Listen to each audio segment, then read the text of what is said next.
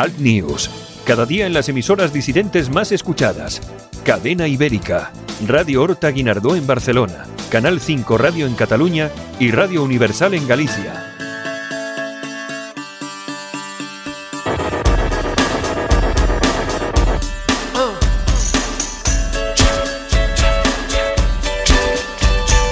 Escuchas Alt News, noticias alternativas en Cadena Ibérica, con Santiago Fontenla.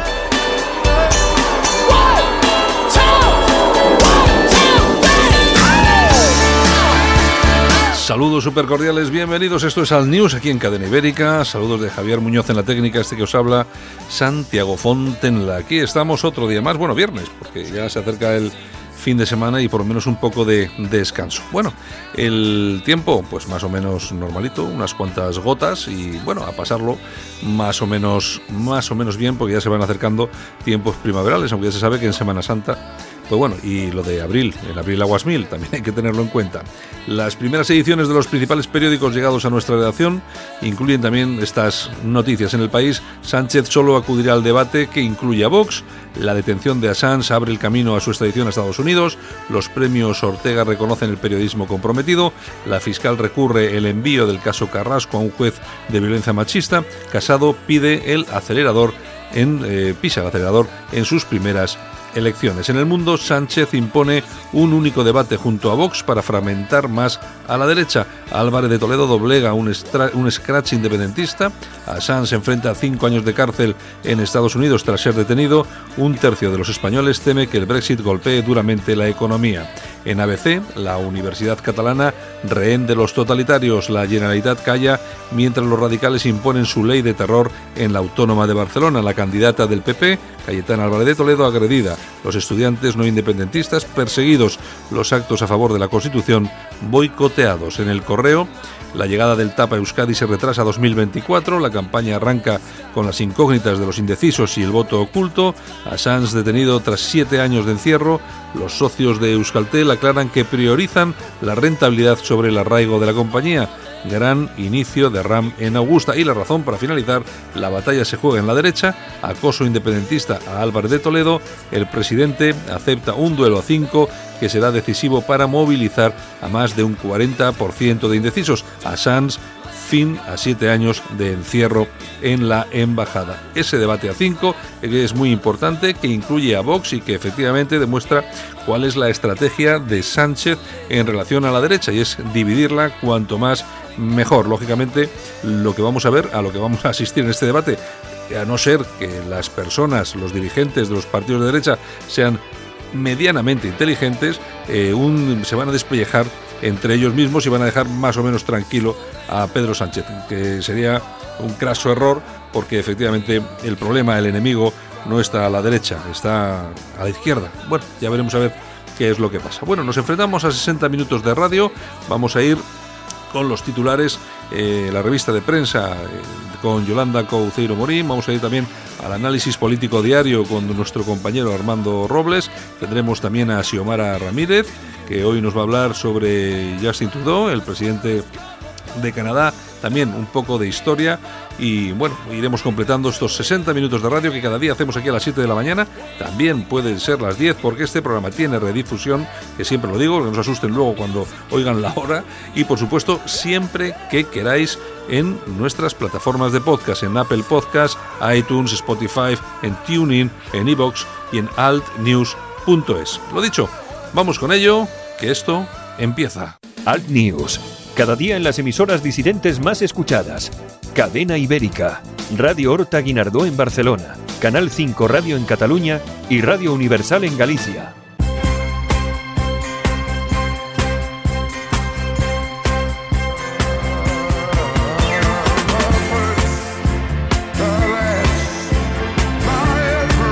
Bueno, pues mañana de viernes. Y con Barry White, el hombre que más suda en un escenario. Bueno, sí, hay veces, hay, veces que incluso da un poco de asco. ¿eh? Porque yo le vi, mira, hay un, hay un vídeo que me gusta mucho de Barry White con Liza Stanfield. Sí. Y están cantando los dos y Liza Stanfield pues está ya de hace muchos años y es una niña, porque la mm. verdad es que de las primeras veces tal, y, y, yo le veo ahí que estaban pegados y, y, el otro le goteaba todo y estaba con el pañuelo ese de seda, una cosa...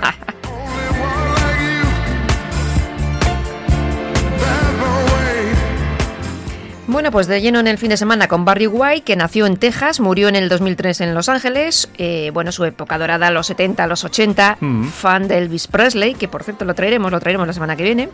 Y con 15 años eh, estuvo dos meses en la cárcel por robar neumáticos. Pertenece a una de esas bandas y tal, no sabes, muy típicas, ¿no? La típica, la típica. Y bueno, luego ha tenido una larga carrera muy exitosa, con muchos eh, Sí, la verdad que éxitos, sí. la verdad que sí. Y ha tenido Grammys, ha tenido infinidad de premios. En el 85 se muere su madre y a su hermano lo asesina una banda y está una temporada missing. Y bueno, luego en el 87 regresa con más éxitos y en el 92 graba lo de con Liza Stanfield que decías antes. Ah, pues sí. Pues el que vaya- 92. Vaya vídeo, vaya vídeo.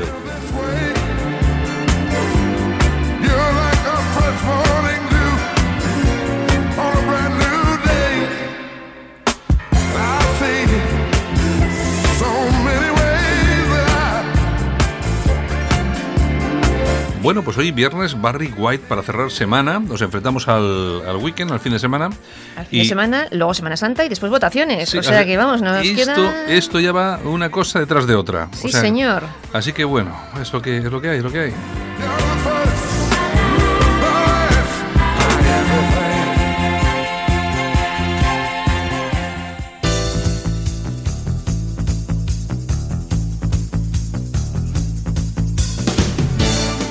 Ahora en Alt News, revista de prensa. Los titulares de los medios alternativos en Internet con Yolanda Couceiro Morín.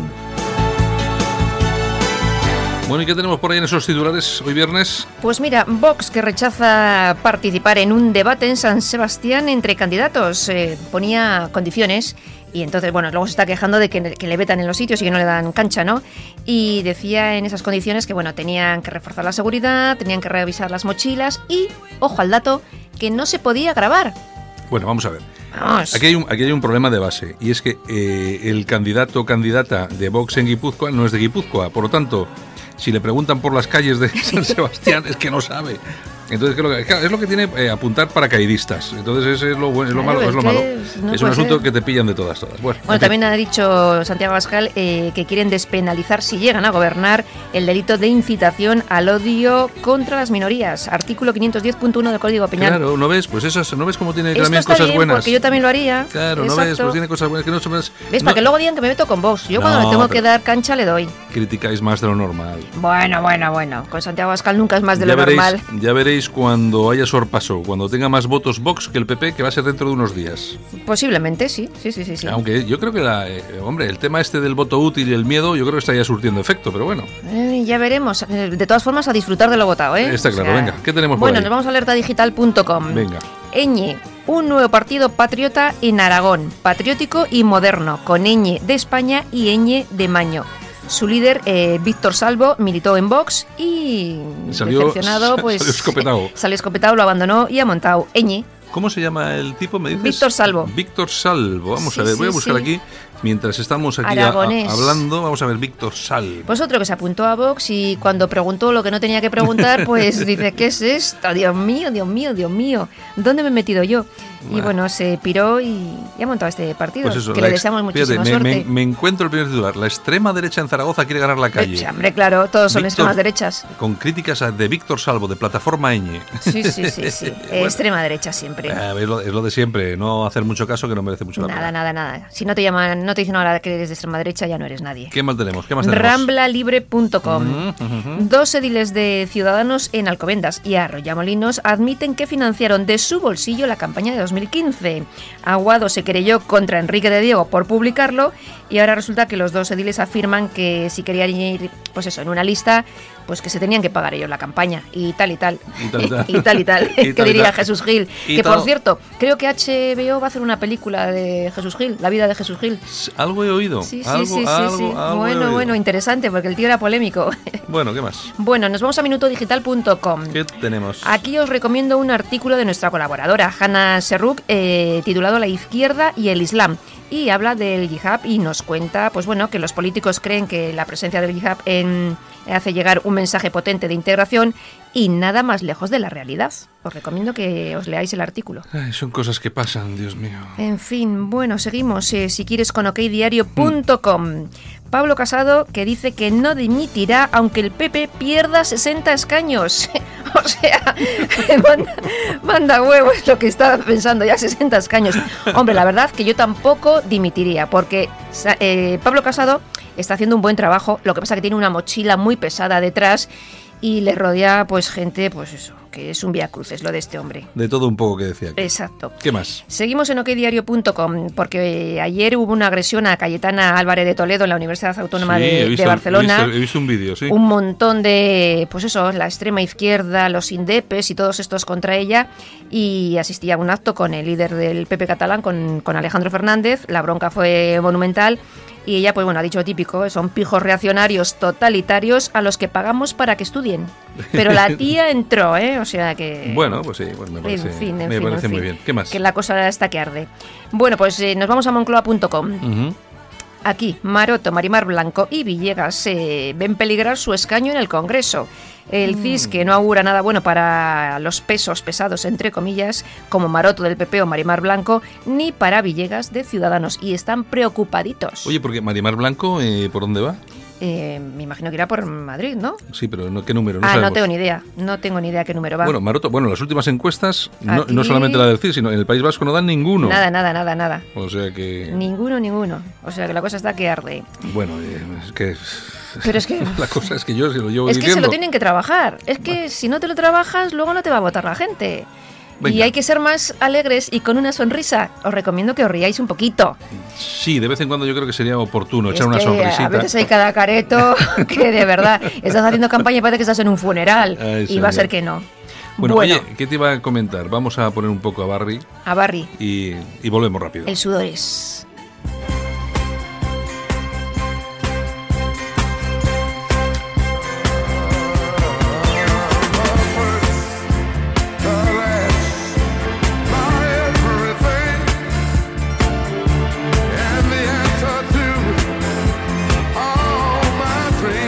Bueno, Yolanda, ¿y qué tenemos más en la Pues prensa? hay novedades, porque ahora Prensa Rosa, un día a la semana vamos a dedicarnos al cotilleo de los famosillos.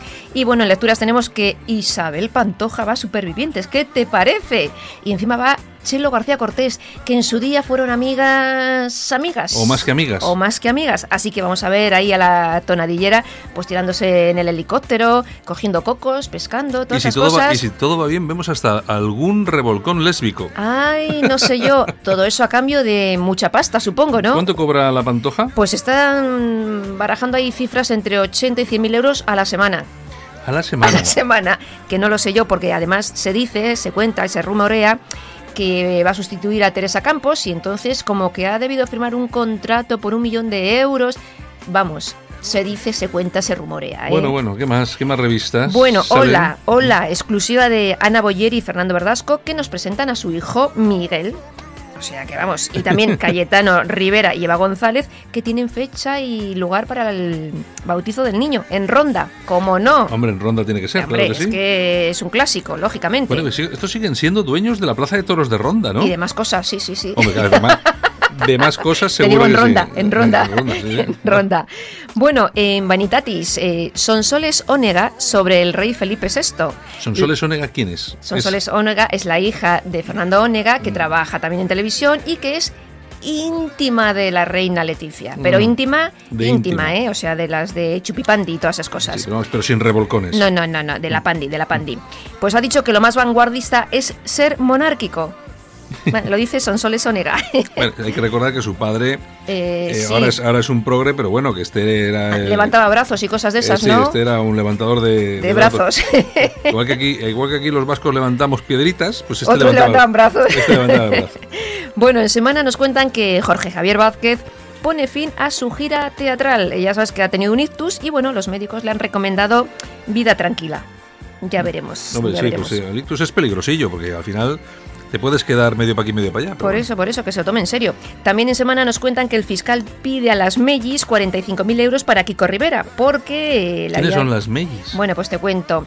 Las Mellis son un dúo de música de estos así Ah. muy sevillano. Yo Ah. las he visto en, en los eh, saraos estos así que los famosillos hacen en su casa y todas esas cosas, pues bueno, también suelen ir al Sálvame. ¿Y por qué le piden pasta, dices? eh, porque le habían, habían dicho que había sido infiel a la mujer y bueno, como parece ser que es mentira, pues que le pide 45.000 euros. Vale, en 40 fin. 45.000 Nada, paveros. que eso no es nada. Diez minutos nos cuenta que Viviana Fernández eh, sigue pagando su deuda a Hacienda, está muy cabreada. Vendió su casa a Alaska y, y a Mario Vaquerizo, otras propiedades, y todavía sigue debiendo dinero. Dice Un que tendrá pico. 120 años y seguirá pagando O sea, Hacienda. o sea que ha vendido, ha vendido casi todo lo que tiene, claro, porque... No, no, vamos, las, las propiedades todas. Ya, ya, ya, La última, donde vivía el, el chalet, se lo compró Alaska. ¿Por cuánto? No sabemos. Por- debió ser por una cifra importante. Como eran amigos y le hacía falta la pasta, pues, en fin. Venga. Bueno, a la revista Love. Eh, Love, que todavía se sigue haciendo la revista Love, yo es que flipo. el carísimo look de la mujer de Chelo García Cortés eh, para contar que están arruinadas. El otro día estuvo en Sálvame Deluxe y entonces Mila Jiménez, que es muy viva, estuvo calculando lo que costaba la ropa que llevaba. Entonces te llevaba un cinturón de Hermes, 700, 800 euros. Zapatos, 800 euros. La chaqueta de Prada, el Rolex y el Cartier, 40.000. Vamos, y va a televisión para decir que está arruinada. Hombre, es una buena forma que está arruinada. Pero de todos modos, la Chelo García Cortés esta no está todo el día metida ahí en televisión. Sí, ahí estaba. ¿Y Entonces, ¿en qué se ha metido? ¿En qué se ha gastado la pasta? Pues no se sabe. Parece que sé que, chico, Ay. o sea, todo el día en el Sálvame de Luces eh, ganan pasta, ¿eh? Bueno, y ahora ya solamente te falta decirme que todavía sigue existiendo la revista Chance. Chance, pues el- el chance. existe, existe. ¿Qué trae? Y bueno, pues nos dice eh, Ana Obregón que hace un año que empezó la pesadilla del cáncer de su hijo Sí. y bueno, lo estaba celebrando para, como decir, que ha vuelto a la vida. El, chaval tiene, que una, tiene una revisión en mayo, pero bueno, en principio parece que, que todo está bien y le deseamos lo mejor, por supuesto, Hombre, a. Alejandro Lequio. Claro que sí, además que es un chaval muy prudente. Exactamente. ¿Qué más? Así que, pues esto ha sido todo rosa. Bueno, ¿y qué tenemos para las toñejas y los aplausos que tenemos? Pues mira, Toñejas a Mónica Oltra. A Mónica Oltra. ¿Por qué? Aquí la valenciana, que ha dicho que hay una derecha bárbara, otra corrupta y otra que no se entera de nada. Pues mira, Mónica, que yo soy Esta es, un... esta es la que esta es la que le ponen el himno de España en la puerta de su casa Sí, y, y- dice que la querían agredir. Exactamente, exactamente eso. Y le cantan el Viva España y dice que bueno, ¿qué es eso, no? Repugnante, tía. Dios. Señor, Uf, señor. En fin, bueno, ¿Qué más? aplausos. ¿Qué más? ¿Qué más? Pues, Ah, vamos, a- vamos a poner los aplausos. Javier, por favor. aplausos. ¿Qué tenemos? Pues mira, para Alfonso Mora, Leticia Herrera y Guadalupe Sabio. Son científicos españoles que han descubierto por qué el cáncer de hígado afecta más a los hombres. Es por una proteína, ¿eh? Eh, ¿No es, no es porque bebemos más? No, que, que hay mujeres también que beben más que hombres, ¿eh? Ah, bueno, que te bueno. lo digo yo. pues nada, Yolanda. Bueno, pues esto ha sido todo por hoy. Fin Oye, de me gusta, a mí, me gusta a mí esto de las revistas del corazón, así me voy enterando un poco de qué es lo que del pasa. cotilleo, ¿verdad? Pues una vez a la semana lo vamos a hacer. Pues sí, cuando salen las revistas, porque sali- salieron ayer todas, ¿no? Exactamente. Bueno, pues está bien enterarse de cuáles son los, eh, los rollitos. Oye, lo de la pantoja es increíble. ¿Cómo? El Telecinco se apunta un tanto porque va a ver todo Dios, sálvame. Sí, Solo te- por ver a la pantoja apañador. Ya te digo. Bueno, Yolanda. bueno, buen fin de semana y hasta lunes. Venga, lunes nos vemos. Adiós. Chao. Solo para los valientes que quieren un medio de comunicación alejado de lo políticamente correcto y de la realidad cocinada por los grandes medios de comunicación. Alt News. Somos diferentes. Somos alternativos. Con Santiago Fontenla. Cuando miro hacia atrás, me veo mayor. Apenas recorría unos pocos kilómetros, pero año tras año me volví más rápido. Año tras año llegaba más lejos y me sentía más útil, más eficiente, más moderno. Sí, ahora que cumplo 100 años, me siento más vivo que nunca. 100 años más joven. Metro de Madrid. Comunidad de Madrid. En Alt News, La Ratonera, un espacio de análisis de la actualidad con Armando Robles y Santiago Fontenla. Críticos, ácidos, alternativos, otra lectura políticamente incorrecta de lo que sucede en España, Europa y el mundo, y no nos cuentan. Y hasta Málaga que nos vamos, ahí está nuestro amigo y compañero Armando Robles, director de alertadigital.com. Armando, buenos días. Buenos días, Santiago, y oliendo ya incienso y a vela. Bueno, bueno, eh, oye, oye, esto ya va todo, ya va- esto ya va todo seguro. Semana Santa, elecciones, esto ya, es, eh, esto es, es imparable, imparable. ¿eh? Oye, me imagino. pero hay que ver, Santiago, que tenemos ya la Semana Santa. ¿Te acuerdas la Semana Santa del año pasado? Sí. Que parece que fue ayer. El tiempo pasa volando, pasa volando. Ah, pero- Es como dices tú, que ahí tiene mucho que ver la edad, ¿eh? Y después ya el verano y va Navidad. Esto no hay quien lo pare ya en Santiago. Esto ya no hay quien lo pare. Bueno, oye, ayer eh, comenzaba la, la campaña electoral, bueno, todos los partidos ahí puestos eh, a tope. El PP, mm, bueno, Casado pidió a los votantes de Vox no jugar a la ruleta rusa y decía que aquí está el PP, su partido. La cuestión, yo no sé cómo lo estás viendo tú, pero no sé, a mí me da la impresión de que están en el PP un poco asustaditos. No, ayer, ayer precisamente por la noche me llamó Antonio de la Torre, que colabora con nosotros, es un señor de Madrid. eh, él es del PP. Estuvo en el acto de Casado, dijo la localidad, el sitio y demás. Eh, Es cierto, pues he visto imágenes, el, el salón estaba abarrotado de gente y demás, Sí. incluso se quedó mucha gente en la calle. Y me dice que detectó un ambiente de, de- de cierta euforia en el Partido Popular, no lo sé. Pero, y lo, lo que sí salió es fascinado con el discurso de Casado. Es cierto que es un líder brillante, que tiene un discurso rompedor en relación a los dirigentes antiguos que ha tenido el Partido Popular. Pero, en fin, me dijo que sí, que detectó un cierto ambiente de euforia. También hay euforia en Vox, hay euforia en el PSOE. En fin, son unas elecciones atípicas, muy abiertas, con con ese cuarenta y pico por ciento que las encuestas dicen que hay de indecisos y demás. Eso lo puede, lo puede cambiar todo. Hombre, lo que sí percibimos, Santiago, objetivamente, es que Sánchez ha conseguido darle la vuelta al eje de la campaña. De hecho, ya no se habla, casi nadie habla de si va a continuar o no en el poder, sino que de lo que se tratan en estas elecciones es que con quién va a gobernar.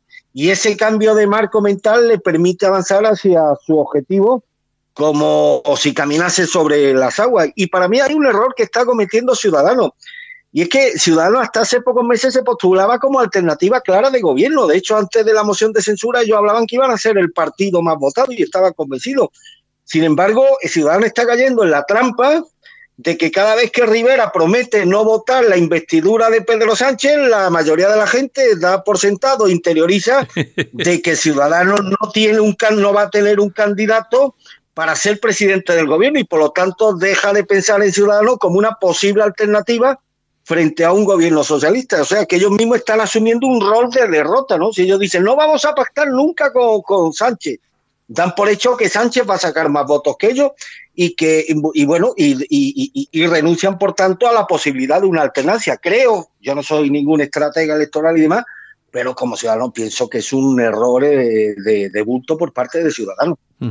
Yo de todas formas, yo lo que no veo de ninguna forma, y fíjate tú que se le intenta dar vueltas a la cosa, pero yo es que no sigo sin ver eh, que tanto Ciudadanos como Partido Popular como Vox eh, vayan a conseguir eh, gobernar este país después de las elecciones. Creo que mm, eh, sigo pensando que, fíjate, tuve una temporada que pensaba que Vox se había desinflado un poco, pero creo que ha vuelto a coger impulso. Eh, creo que va a haber una sorpresa en relación con el Partido Popular. El Partido Popular va a bajar muchos votos, a pesar de, que Casado y Egea son dos tipos que yo creo que sí que mantienen, eh, mantienen el, buque a flote, pero siguen teniendo ahí una, una mochila enorme. Eh, Vox ahora mismo está eh, cabalgando la, hora, la ola.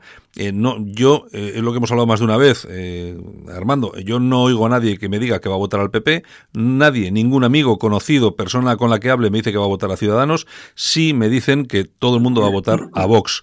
Eh, vamos a ver si, esto, si, esto, si esto es así, porque claro... mm, Hoy, hoy me lo decía Josep Anglada, que me ha llamado esta noche, que se está encontrando mucha gente en Vi mm, que le dice que va a votar a Vox. Dice, no encuentro a nadie que me diga, hombre, decir que voy a votar al PP en la Cataluña más profunda, como es Vi, pues no es algo que no, no lo imagino. Sin embargo, es cierto que el voto a Vox, por eso cuando dice, hay entre la gente que, que no quiere decir su intención de voto, está, hay un nicho también perteneciente a Vox, lo dudo, porque ahora mismo el votante de Vox está eufórico y lo que quiere es precisamente exteriorizar su adhesión a Vox y su rechazo a los partidos que ellos consideran que han sido lo- los tradicionales y demás.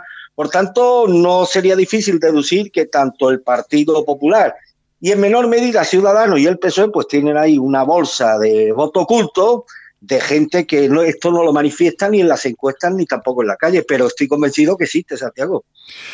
Bueno, eh, yo, yo creo que yo creo que va a haber una sorpresa y yo creo que va a ser una sorpresa bastante importante. Fíjate que en el CIS, en último CIS, yo creo que le daban bueno un número de escaños a Vox que era bastante pequeño.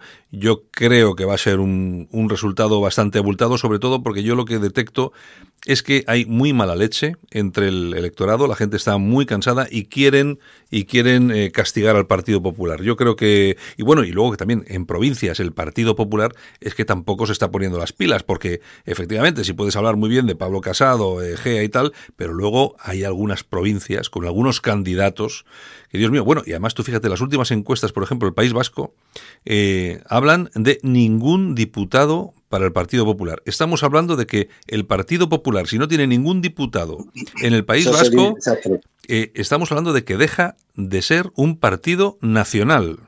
No, eh, bueno, eh, en el País Vasco la última encuesta no le estaba oscilando entre 0 y 1 en Álava, que por cierto iba Pablo Casado, creo que tiene una cena meeting con, militantes de la provincia, y en Cataluña le dan un diputado. O sea, con esos datos el Partido Popular, como tú has dicho, pierde, pierde su naturaleza de partido hegemónico a nivel nacional. Sería un desastre absolutamente sin paliativos. Y lo que has apuntado antes, el voto de Vox ahora mismo es un voto emocional. Y el voto emocional no se puede conjurar ni, ni, ni con razones. Eh, hay un sector dentro de Vox, de gente que está completamente decidida a votar a Vox por sentimiento, porque se han Mm. ilusionado. Y la gente que está titulada a la, a la ilu- eh, la ilusión es muy difícil bajarla, bajarla de la nube hasta que pase el tsunami.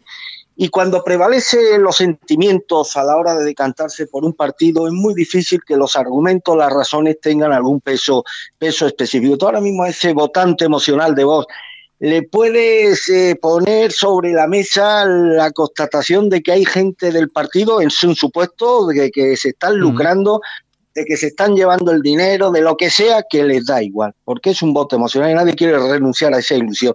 Esto es un poco como el que tiene una, el que tiene una novia y se encoña con la novia.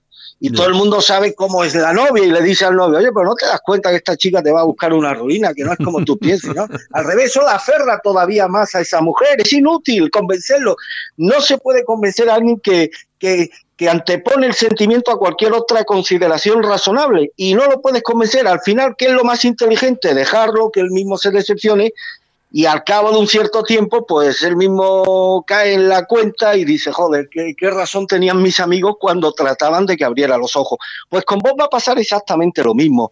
Más pronto que tarde pasará el tsunami, aterrizarán en la, en la realidad, y, pero ahora mismo mm, eh, la batalla que tiene el Partido Popular es prácticamente una batalla imposible, como es la de intentar convencer a personas que van a votar con los sentimientos, que es un voto sentimental, Sí. que no es un voto razonable, intentarles convencer de las bondades de Pablo Casado frente a esa ilusión en la que están instalados muchos ciudadanos españoles que están decididos a votar a Vox, Santiago, ocurra lo que ocurra, Sí. aunque eso impida tener un gobierno de derecha, aunque eso le, le ponga en bandejas a Pedro Sánchez otros cuatro años de, de- de- de gobierno.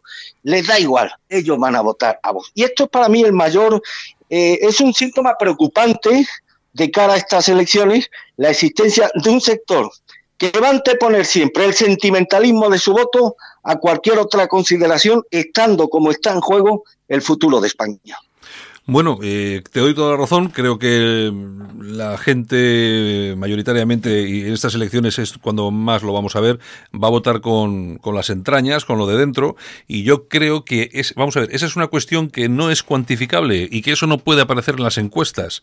Entonces, eh, yo, yo por eso mismo pienso que nos vamos a llevar una, una enorme sorpresa con los resultados electorales. Eh, lo, hemos Pues es posible. lo hemos comentado aquí Es más de una vez, que seguramente si no hubiera existido el problema tan mal llevado de Cataluña por parte de Rajoy y Soraya y alguna eh, cosa más, seguramente no estaríamos hablando de lo que hablamos. Pero bueno, la realidad es Está claro. la realidad es la que tenemos sobre la mesa y ahora mismo es muy difícil, es muy difícil eh, convencer a nadie que no vote a Vox porque es un voto. Yo jamás he visto eh, la ge- gente que va a votar a Vox mm, eh, tan, es decir, más cabreada con la gente del Partido Popular que con la gente de la Sí, izquierda. sí.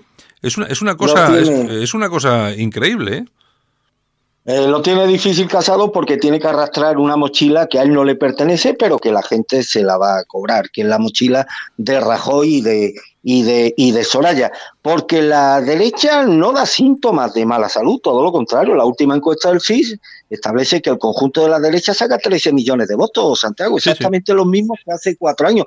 El problema es precisamente la dispersión del voto, la dispersión del voto que va a suponer una sangría sobre todo para el Partido Popular, y que va a arañar una cantidad importante de diputados que probablemente van a ir a partido de izquierda. Mira, puse el otro día, ¿te acuerdas que pusimos aquí el ejemplo de Ceuta? Pues ayer el señor, creo que fue el, este, el del GAS 3, No me acordará el nombre, puso el mismo ejemplo de Ceuta. Mire usted, en Ceuta hay ahora mismo Micha- un empate.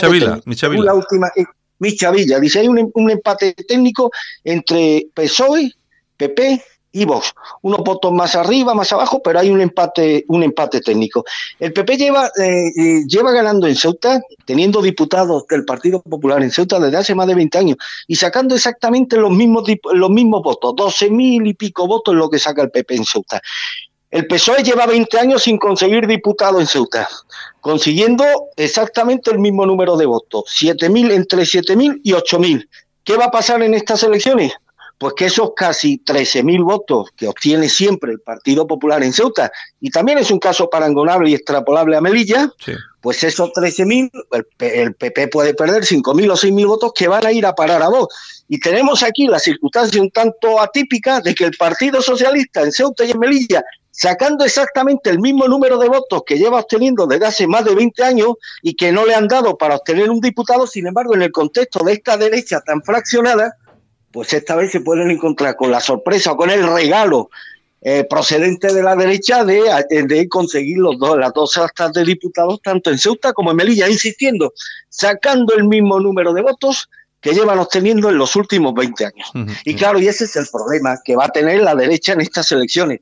Y quien habla de Ceuta y Melilla habla de Burgos, habla de Teruel, habla de Soria, habla de Logroño, habla de todas esas circunscripciones, sobre todo de la España interior, donde se van a jugar un número muy considerable de diputados que desgraciadamente en muchos casos no van a ir, no van a, ir a parar a la derecha y que por la ley de ON pues van a beneficiar al partido más votado que presumiblemente o casi con toda certeza va a ser el Partido Socialista. Y eso es lo que a mí me inquieta, Santiago, porque la derecha no baja en sus expectativas de voto, todo lo Se contrario. divide Sigue simplemente. sacando 13 millones de votos, lo que falla es la dispersión del voto de la derecha. Bueno, y la subida del PSOE, que lógicamente viene marcada por el descenso de votos Claro. de Podemos. El, eh, Pero claro, es que lo del PSOE es normal, son vasos comunicantes.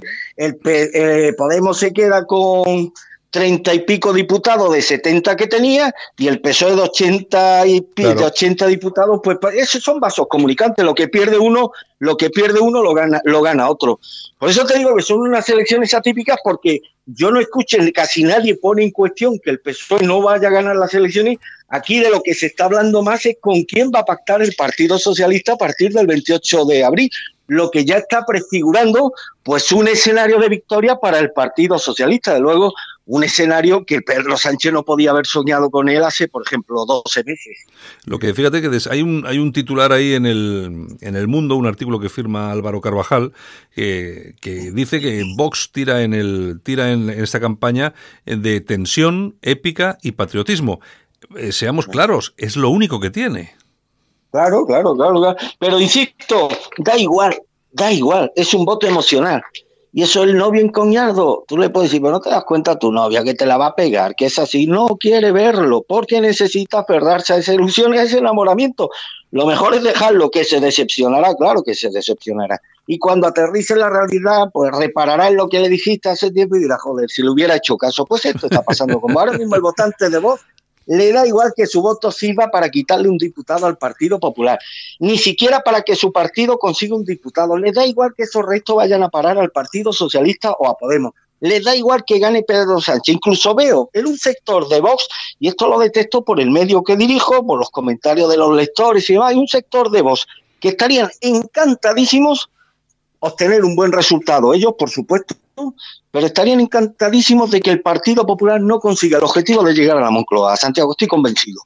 Sí, yo creo que hay mucho de eso, ¿eh? Fíjate que yo creo que hay mucho de Sí, eso. sí, sí. Pero bueno, bueno, oye, oye, hablando ya de otras cositas, que ya vamos a tener tiempo para campaña electoral, bueno, todo lo que queramos y un poco Ah, por más. cierto, Dime. y, y- y convendrás conmigo que lo que hoy ya prácticamente forma parte del relato político que están asumiendo todo el mundo ya se da por hecho que si hay posibilidades que yo creo que no es desaventurado eh, asegurar que tanto Ciudadanos como PSOE van a establecer un pacto de gobierno. Eso lo da, lo da ya por hecho Casado, se da ya por hecho en el Partido Popular, se da ya por hecho en los editoriales de los medios conservadores y hay que recordar que ese argumento fuimos el primer medio Mm. en, en- en- Sí, en defenderlo, Santiago. sí, y yo creo que va a ser así. Bueno, y, y te voy a decir más. Ojalá que sea así, porque si tenemos PSOE con Podemos, no, vamos, este, este país no para, vamos, ni Dios. Si está Ciudadanos, bueno, sabemos que en algunas cosas sí que los van a, sí que los van a parar, pero bueno, ya, ya veremos. Pues si hay esa posibilidad aritmética, que no le quepa duda a ningún oyente que va a ser el escenario más que previsible.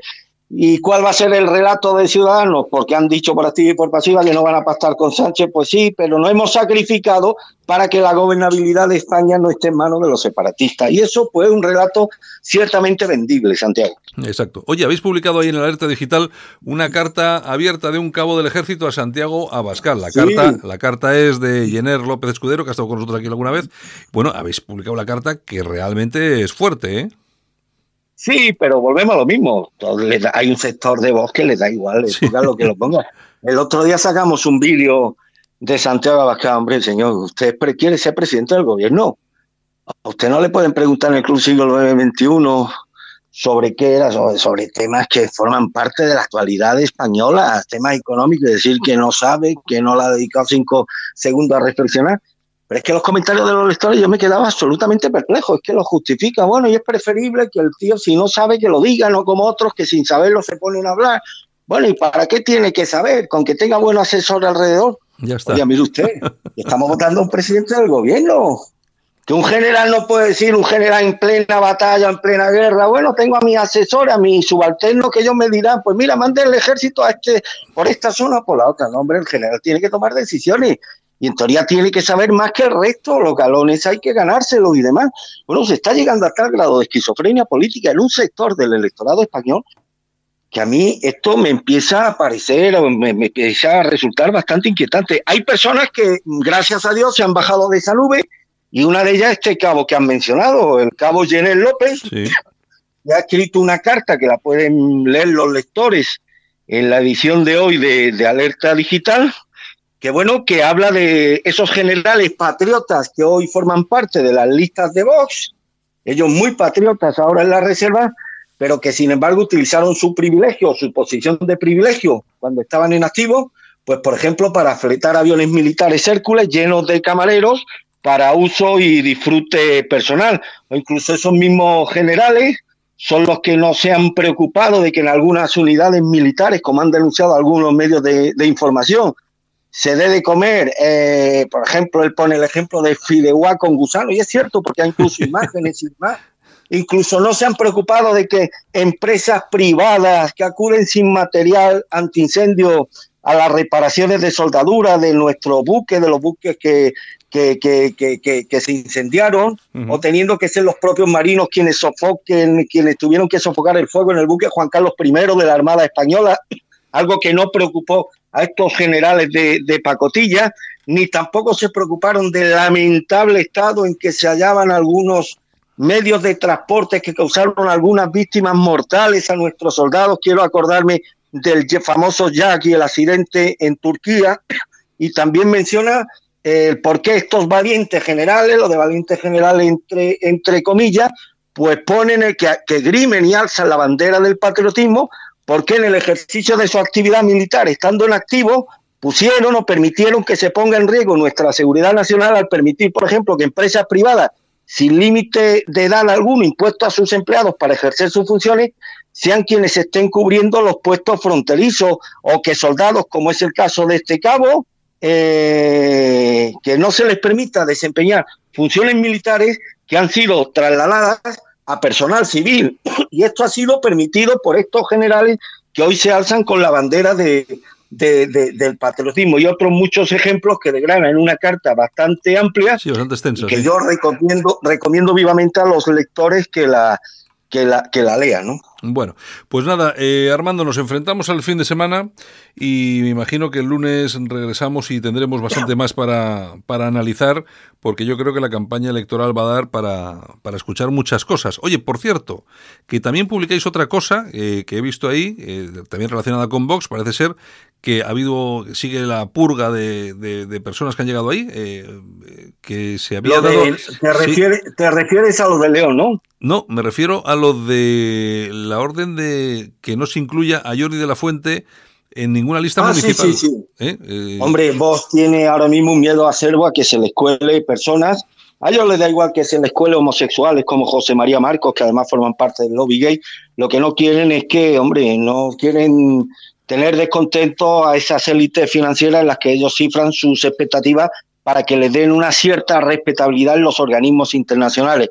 Claro, teniendo a un tío que defendía o daba una versión distinta a la oficial respecto al holocausto, pues eso para vos no es vendible de cara a la buena imagen que quieren proyectar, imagen de personas, bueno, aseaditas, disciplinadas, que no se van a saltar el guion, la imagen que Iván Espinosa de los Monteros quiere dar a estas élites financieras, con las que, por cierto, se reunió en Londres hace dos semanas. sí. Entonces, personas que contrapunten esa imagen de moderación y de cierto aseo que quiere proyectar vos, sobre todo a nivel internacional, contrapunta y contrasta con el hecho de que hayan personas como Jordi de la Fuente, que hay que recordar que en su día fue dirigente del MSR, que es una organización neonazi, y, otros muchos que vos va a intentar cribar y que no estén presentes en las listas electorales, precisamente en evitación de que los medios de izquierda y los medios progresistas pues no tengan que, que util- no puedan utilizar este argumento y utilizar en su portada que Vox incluya un neonazi en sus listas electorales.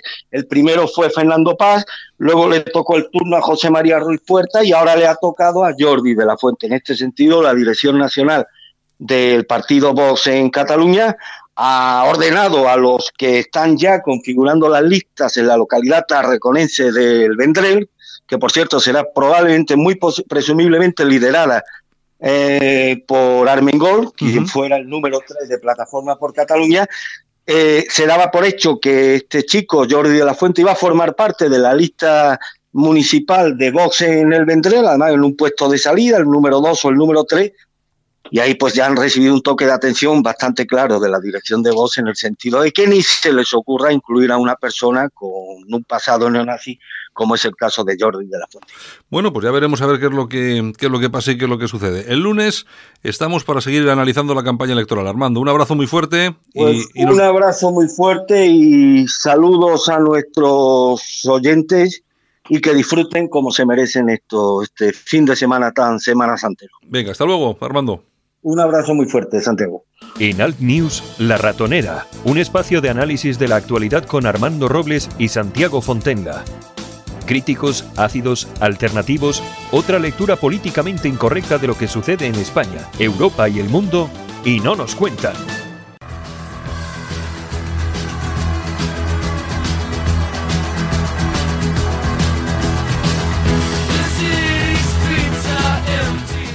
Hola, soy Xiomara Ramírez. Hablemos de Justin Trudeau. El pasado 13 de febrero, Jody Wilson-Raybould, la que fuera fiscal general así como ministra de Justicia Federal canadiense, para después, en un cambio de cartera un tanto extraño, pasar a ser ministra de Asuntos de Veteranos, dimitía desvinculándose completamente del gabinete de gobierno de Justin Trudeau, acusando a este y a su oficina de haber intentado obstruir una investigación en curso, delito que en Canadá acarrea una condena de hasta 10 años de prisión, como recoge el artículo 139.2 de su Código Penal. Una semana antes de la renuncia de Jody, el periódico Global Mail ya se hacía eco de dicha acusación. El caso por el que habría estado siendo presionada por Justin Trudeau y compañía sería el relativo a la empresa de ingeniería y construcción SNC Lavalin, que fuera acusada de corrupción en 2015 por haber sobornado a varias empresas así como a funcionarios del gobierno de Gaddafi en Libia entre 2001 y 2011 para conseguir ventajas en la obtención de contratos allí, a la par que se les acusa de fraude por haber mentido a multitud de compañías estafándoles unos 116 millones de euros. De ser condenada, la pena conllevaría, entre otros, el no poder obtener contratos públicos en suelo canadiense durante 10 años, así como comprometería los contratos que están vigentes, lo que supondría el fin de la compañía, así como de unos 8.500 puestos de empleo, supuestamente. Esta ha sido precisamente la excusa que la empresa ha usado para presionar al gobierno canadiense y posicionarlo de su parte, los miles de parados que tendrían que afrontar de golpe. Casualmente, el gobierno de Trudeau aprobaba el pasado junio lo que se llamó un régimen de acuerdo de rehabilitación, la ley C-74, la cual, aplicada al caso de SNC Lavalin, supondría que multa mediante, la empresa podría librarse de todos los cargos marcándose un Jassy Smollett, algo a lo que la entonces fiscal general Jody se opuso. Es a partir de su negativa a conceder el como caído del cielo régimen de acuerdo de rehabilitación cuando comienza a recibir emails, mensajes y llamadas intimidatorias, llegando a grabar una que era presentada ante el Comité de Justicia de la Cámara de los Comunes el pasado viernes, junto a 43 páginas repletas de emails y mensajes, donde se puede escuchar al secretario del Consejo Privado, Michael Wernick, advirtiendo a Jody de que Trudeau estaba decidido a conceder el acuerdo a SNC, dado que se había creado la ley específicamente para este caso y que no le parecía buena idea que el primer ministro y su fiscal general se estuvieran contradiciendo. A la par se escucha a Jody repetirle en multitud de ocasiones que dicha conversación era inapropiada por ser una interferencia política en un caso que se estaba juzgando, resaltando que así se lo había hecho saber tanto a Trudeau como al resto de miembros de su gabinete que le habían insistido en lo mismo. La grabación de 17 minutos de duración prueba la práctica totalidad de la declaración que Jody hiciera previamente ante dicho comité durante cuatro horas el pasado 27 de febrero, así como confirma su testimonio de haber estado siendo víctima de amenazas veladas. Para esta declaración, contrató como abogado al exmagistrado del Tribunal Supremo Thomas Albert Cromwell, lo cual ya anticipó para muchos la gravedad de las acusaciones que iba a revelar.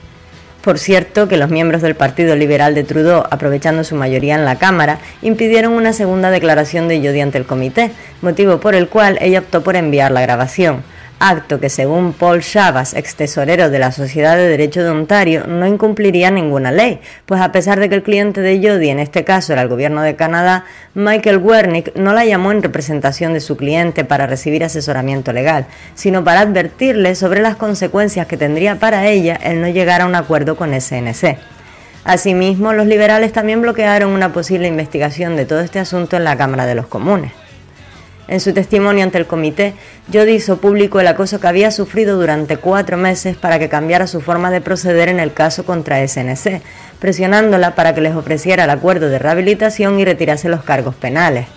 Jody acusó de ello a 11 miembros del gobierno canadiense, incluyendo a Justin Trudeau, a su mejor amigo y secretario personal Gerald Batts, a su jefa de campaña y de personal Cathy Telford, al secretario de su consejo privado Michael Wernick y al ministro de Finanzas Bill Morneau. Se le instaba a que dictaminase lo que ellos consideraban una solución razonable, amparándose en que, de no ser así, la empresa se trasladaría a otro país con la consiguiente pérdida de empleos para la nación recalcándole ya de paso que las elecciones de Quebec estaban al caer, especificándole el propio Trudeau que él era diputado por dicha provincia en una reunión trampa que organizaron junto a Michael Wernick momento que Jody aprovechó para decirle a la cara al primer ministro que parecía que estaba interfiriendo en su labor como fiscal general, recomendándole encarecidamente que no lo hiciera. Acusación que por supuesto Trudeau negó, para después enviarle a su amigo y secretario Gerald Batts a que le dijera literalmente que no iba a haber ninguna solución que no implicase cierta forma de interferencia. Asimismo, en otra ocasión sería Katie Telford, la jefa de personal de Trudeau, la que le haría llegar el mensaje de que si no cambiaba de opinión por miedo a lo que dirían de ella, cito, lo arreglaremos para que distintas personalidades escriban artículos de opinión diciendo que estás haciendo lo correcto. Fin de la cita. Pero como siguiera negándose a dejarse amedrentar por todos ellos, Wernick le lanzó la última advertencia, dejándole claro que Trudeau no podía entender por qué no aplicaba el régimen de acuerdo de rehabilitación, por lo que, cito, Creo que va a encontrar la forma de que se haga de una manera o de otra. Está en ese plan, así que quiero que lo tengas en cuenta. Al día siguiente, Trudeau llamó a Jody para trasladarla de cargo, quitándole los de ministra de Justicia y fiscal general. A los pocos días, su jefe de personal le contaba que Wernick había llamado a su ex viceministra de Justicia para decirle que tendría un nuevo ministro y que debía prepararle para hablar con Trudeau del caso SNC. El nuevo ministro de Justicia sería David Telametti, de quien podemos adivinar su decisión final, viendo que ha criticado abiertamente a Jody, diciendo que ninguna de sus acusaciones se pueden valorar como injerencias políticas, reuniéndose con Trudeau nada más tomar el cargo, para posteriormente reunirse con el lobby de SNC y declarar que aún no es tarde para llegar a un acuerdo con ellos. Por su parte, la directora de la Fiscalía Pública, Caitlin Russell, ya ha confirmado que piensa continuar juzgando los cargos contra SNC sin posibilidad de que puedan acogerse al régimen de rehabilitación. Mientras, Jody pasó a ser la ministra de Asuntos de Veteranos, en lo que podríamos calificar de un castigo por parte del primer ministro, para finalmente dimitir el 13 de febrero. Sin embargo, las pequeñas venganzas de Trudeau no se han detenido. El pasado martes, Jody publicaba en las redes sociales que el propio ministro le había comunicado que la expulsaba del caucus liberal, así como retiraba su candidatura a las próximas elecciones del 21 de octubre. Pero aún quedan capítulos en este juego de tronos canadiense en el que Jody no ha caído sola. Así, a 1 de abril ya han presentado su dimisión dos de los implicados, el amigo y secretario de Trudeau, Gerald Batts, y el secretario del Consejo Privado, Michael Wernick. Hay que sumar a esta lista a la ministra del Gobierno Digital y presidenta de la Junta del Tesoro, Jane Philpott, quien sin tener ninguna relación con estos hechos ha dimitido porque afirma que no es capaz de cumplir con el concepto constitucional de solidaridad del gabinete, que implicaría la obligación de defender y apoyar públicamente a los demás miembros del mismo, declarando haber perdido la confianza en ellos, pues es un hecho que han presionado a la ahora ex fiscal general y que han traicionado la integridad del sistema judicial. Jane, al igual que Jody, también fue expulsada del caucus por Justin Trudeau el pasado martes. El próximo 21 de octubre se celebran las elecciones federales en Canadá y todas las encuestas muestran ya la estrepitosa caída de Trudeau y sus liberales. Solamente en Quebec han pasado de un 45% de apoyo a un 36%. La semana pasada, diversas encuestas, entre ellas las del Instituto Angus Reid, mostraban una extensión de voto que le daría al Partido Liberal entre el 28 y el 30%, necesitando un 38% para la mayoría, mientras daba al conservador el 40% de los votos, en lo que algunos quieren calificar como un intento de empoderar a la oposición por un sentimiento anti-Trudeau. Precisamente esa es la explicación más lógica, hay un sentimiento anti-Trudeau. Además, explican que esto no se debe siquiera al caso SNC, que solo habría sido la gota que colmó el vaso, pues no debemos olvidar el Grove Gate, cuando hace nueve meses una periodista acusaba al primer ministro de haberla agredido sexualmente, mostrando incluso la disculpa de Trudeau, si es que se puede llamar así, que fue publicada en un periódico